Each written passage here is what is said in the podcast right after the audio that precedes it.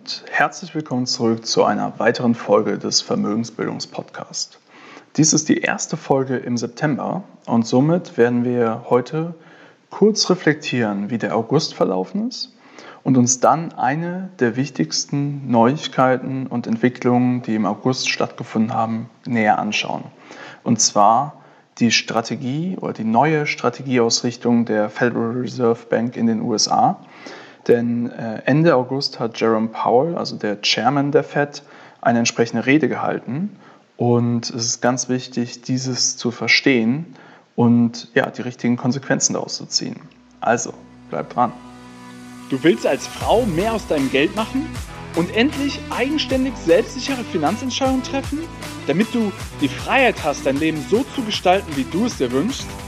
Dann bist du hier genau richtig. Herzlich willkommen beim Vermögensbildungspodcast. Mein Name ist Florian Winkenbach. Ich bin erfahrener Finanzexperte und unabhängiger Finanzcoach für Frauen. In diesem Podcast erhältst du umfangreiches Expertenwissen und viele wertvolle Tipps für das richtige Mindset, um finanziell erfolgreich zu werden, kostspielige Fehler zu vermeiden und von echten Erfahrungen direkt aus der Praxis zu profitieren. Ich wünsche dir jetzt ganz viel Spaß beim Zuhören, Lernen und Umsetzen.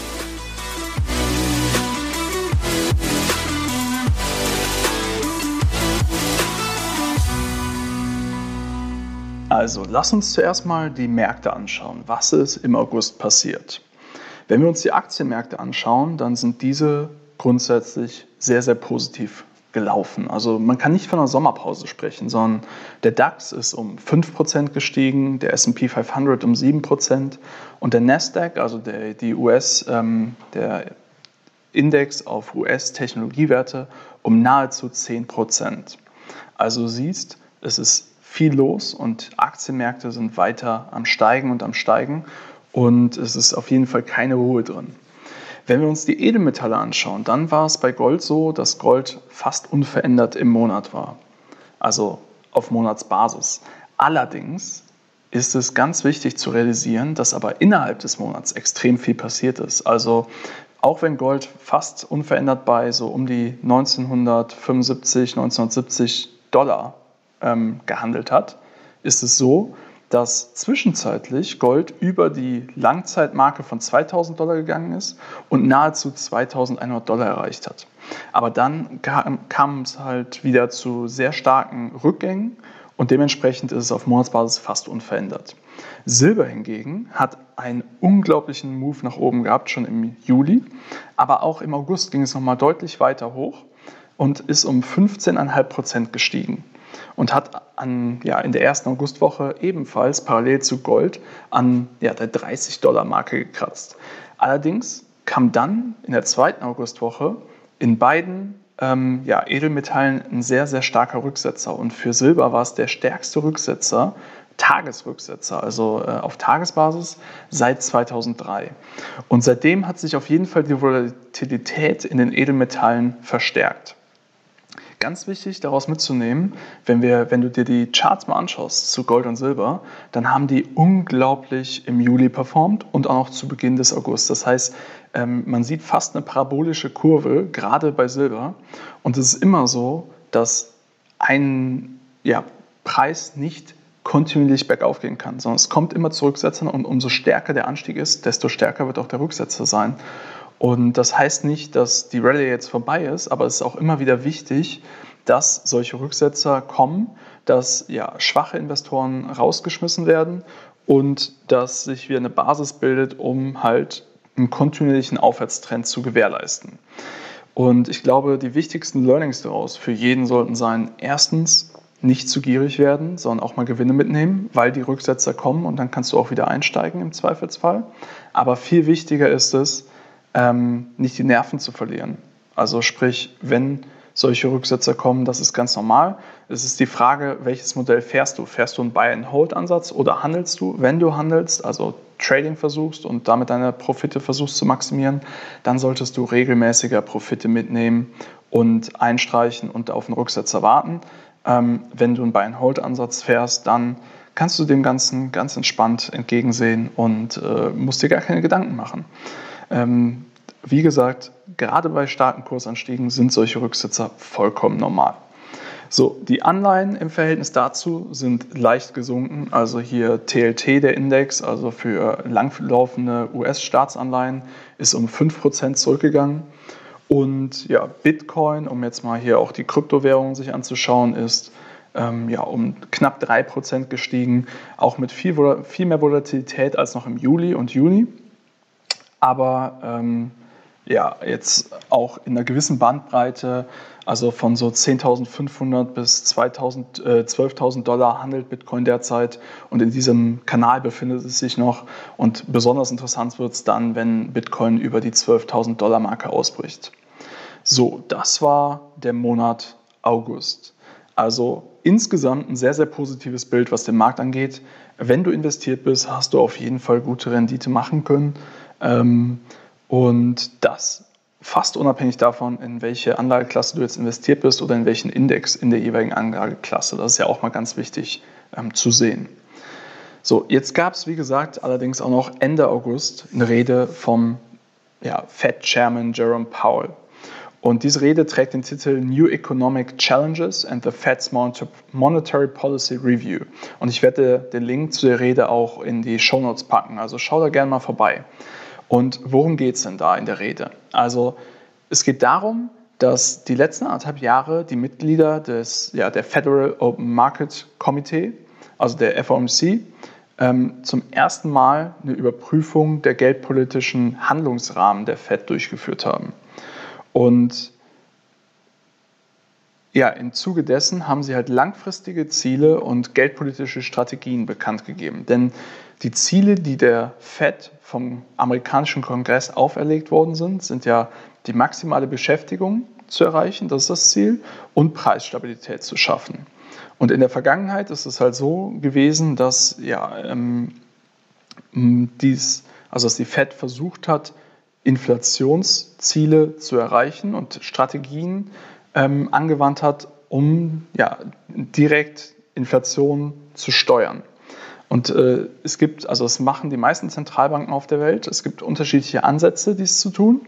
Aber ähm, fast jede Zentralbank hat ein Inflationsziel definiert als primäres Ziel der Geldpolitik. Und das langfristige Inflationsziel der FED ist 2%, genauso wie von der EZB. Und laut Powell war die Überprüfung notwendig, da die bisherige Strategie noch auf Erkenntnissen kurz nach der Finanzkrise 2008 stammte und das neue Normal, wie er es nennt, noch sehr ungewiss war. Und jetzt sagt er, es gibt vier Kernentwicklungen, die als Grund für die Überprüfung dienten. Erstens, das langfristige Wachstumspotenzial hat abgenommen. Das heißt, ähm, dass zwar ein gewisser Absprung erwartet wurde aufgrund des langsameren Bevölkerungswachstums und der alternden Bevölkerung, doch besorgniserregender ist die Abnahme des Produktivitätswachstums, also dass die Produktivität weniger stark gewachsen ist als in der Vergangenheit. Dann der zweite Aspekt ist, dass das Zinsniveau in den USA und aber auch global stark abgenommen hat. Und er sagt, dass das nicht nur durch die Geldpolitik getrieben ist, sondern durch fundamentale Faktoren in der Wirtschaft. Also wieder, er bezieht sich wieder auf die Demografie und den Produktivitätswachstum. Und Jetzt kommt die Herausforderung natürlich für die Zentralbanken, denn da das Zinsniveau sich bereits am unteren Ende befindet, ist es halt so, dass die Zentralbanken weniger Spielraum haben, um bei Wirtschaftsabschwüngen, also Rezession, Rezession entsprechend einzuwirken, indem die Zinsen gesenkt werden. Ja? Und dasselbe sehen wir auch bei der EZB. Also wir sind hier auch äh, im Euroraum bei 0% Leitzins, beziehungsweise beim Negativen. Und dementsprechend ähm, ja, gibt es dort viel weniger Handlungsspielraum, um entsprechend gegenzusteuern. Und dann sagt er auch noch, die dritte Entwicklung war, dass die rekordverdächtige Expansion über die letzten zehn, ja, zwölf Jahre seit der Finanzkrise ähm, zum besten Arbeitsmarkt geführt hat und die Arbeitslosenquote in den USA nahe einem 50-Jahres-Low ähm, lag. Und trotzdem war es ja nicht möglich, dass die Zinsen kontinuierlich äh, ja, angehoben wurden. Und entsprechend ähm, kamen wir nie auf das Niveau, das halt noch vor der Finanzkrise vorlag. Und er sagt, dass ähm, ja, die vierte Entwicklung, die halt die, die Überprüfung notwendig gemacht hat, ist einfach, dass trotz des historisch starken Arbeitsmarktes es keine Inflation bewirkt hat. Und er sagt, und jetzt kommt nämlich der Knackpunkt des Ganzen, die FED oder der Chairman von der FED hat festgestellt, dass oder meint, dass die kontinuierliche Unterschreitung des Inflationsziels von 2%, was langfristig von der FED avisiert wird, wenn dieses langfristig unterschritten wird, ist das ein Grund zur Besorgnis. Und da muss man ganz kurz überlegen, warum ist das so? Warum müssen Preise ständig steigen, beziehungsweise die Kaufkraft immer sinken? Und der Grund ist, darauf werde ich, dazu werde ich wahrscheinlich nochmal einen separaten Podcast machen, aber der Grund ist ja eigentlich der, dass die Schuldenlast steigt. Und durch Inflation werden Schulden weniger wert. Das heißt, ähm, es ist viel leichter, seine Schulden zu begleichen. Und dadurch, dass die Fed und der, der amerikanische Staat immer weiter Schulden anhäuft, ist es natürlich so wichtig, dass es Inflation gibt, damit die Schuldenlast überhaupt noch tragbar ist. Und das ist ja nicht nur jetzt der Staat in den USA, es sind auch die privaten Haushalte, Studentenkredite, Autokredite, alles Unternehmenskredite, also sprich ähm, äh, Unternehmensanleihen und Unternehmenskredite, alles befindet sich eigentlich auf einem Allzeithoch. Und wenn jetzt natürlich die Inflation ausbleibt, dann wird diese Schuldenlast viel drückender. Und das ist genau die Gefahr. In einer gesunden Wirtschaft, die nachhaltig finanziert ist, bedarf es nicht zwingend einer Inflation, um ähm, ja, Stabilität zu gewährleisten. Aber deswegen ist die FED der Meinung, dass Inflation, die dauerhaft zu niedrig ist, zu einem unerwünschten Abfall der Inflationserwartung führen kann. Also sprich, wenn über Monate und Jahre die Inflation von 2% nie erreicht wird, dann wird irgendwann eingepreist vom Markt, dass die Inflation niedriger ausfallen wird. Und dadurch sagen sie dann, gibt es einen Spiraleffekt, dass auch die tatsächliche Inflation geringer ausfällt und dies dann wieder auf die Erwartungen sich auswirkt und dadurch die tatsächliche Inflation wieder geringer ausfällt. Und wenn die Inflation fällt, dann fallen die Zinsen und dadurch hat die Fed dann noch weniger Handlungsspielraum in einem Abschwung einzugreifen. Das sind die Aussagen von ja, Jerome Powell. Und jetzt ist ganz wichtig, ähm, dass sie halt ja eine neue gemeinsame Auffassung bzw. Interpretation des Mandates der FED definiert haben. Und was hat sich nicht geändert? Punkt 1, sie haben weiterhin kein numerisches Ziel für die Arbeitslosigkeit bzw. den Arbeitsmarkt definiert, sondern das Ziel ist weiterhin Vollbeschäftigung, ohne das aber numerisch zu definieren. Und sie sagen auch, die langfristige Inflationsrate von 2% ist weiterhin ja, konsistent mit den Zielen und mit der neuen Strategie. Allerdings ist ähm, ja, die neue Strategie soll die derzeitigen Herausforderungen berücksichtigen, die dadurch entstehen, dass das Zinsniveau bereits an der effektiven Untergrenze von Null sich befindet. Und dadurch wird halt der Handlungsspielraum der FED beschränkt und ähm, dadurch werden Abwärtsrisiken wahrscheinlicher. Das ist die Argumentation der FED. Und um dagegen anzugehen, ist die FED dazu bereit, ihre ganze Bandbreite an Instrumenten zu nutzen. Also das ist wirklich ganz wichtig. Erstmal nur dieses Statement ist schon mal extrem ausschlaggebend. Denn ich habe bereits in einer vorherigen Podcast-Folge dir erörtert, ähm, dass eigentlich dieser ganze Anstieg des Aktienmarkts etc. derzeit sehr stark durch die geldpolitischen Maßnahmen der Fed getrieben ist. Und dass die Bilanz der Fed sich mehr als verdoppelt hat und dass zig Trillionen Dollar ähm, an Schulden aufgenommen worden sind und in, ja, in den Markt gepumpt worden sind in gewisser Weise. Ja. Und jetzt sagen sie halt, dass in der Vergangenheit war es so, dass infolge eines starken Arbeitsmarktes stieg die Inflation, weil starker Arbeitsmarkt, dann konnten die Menschen mehr Gehälter verlangen. Mehr Gehälter bedeutet, dass die Menschen mehr ausgeben können. Ähm, wenn die Menschen mehr konsumieren, also sprich mehr Geld zur Verfügung haben, um zu konsumieren, aber gleich viele Güter bestehen, dann steigen die Preise für die Güter und so kommt es zur Inflation.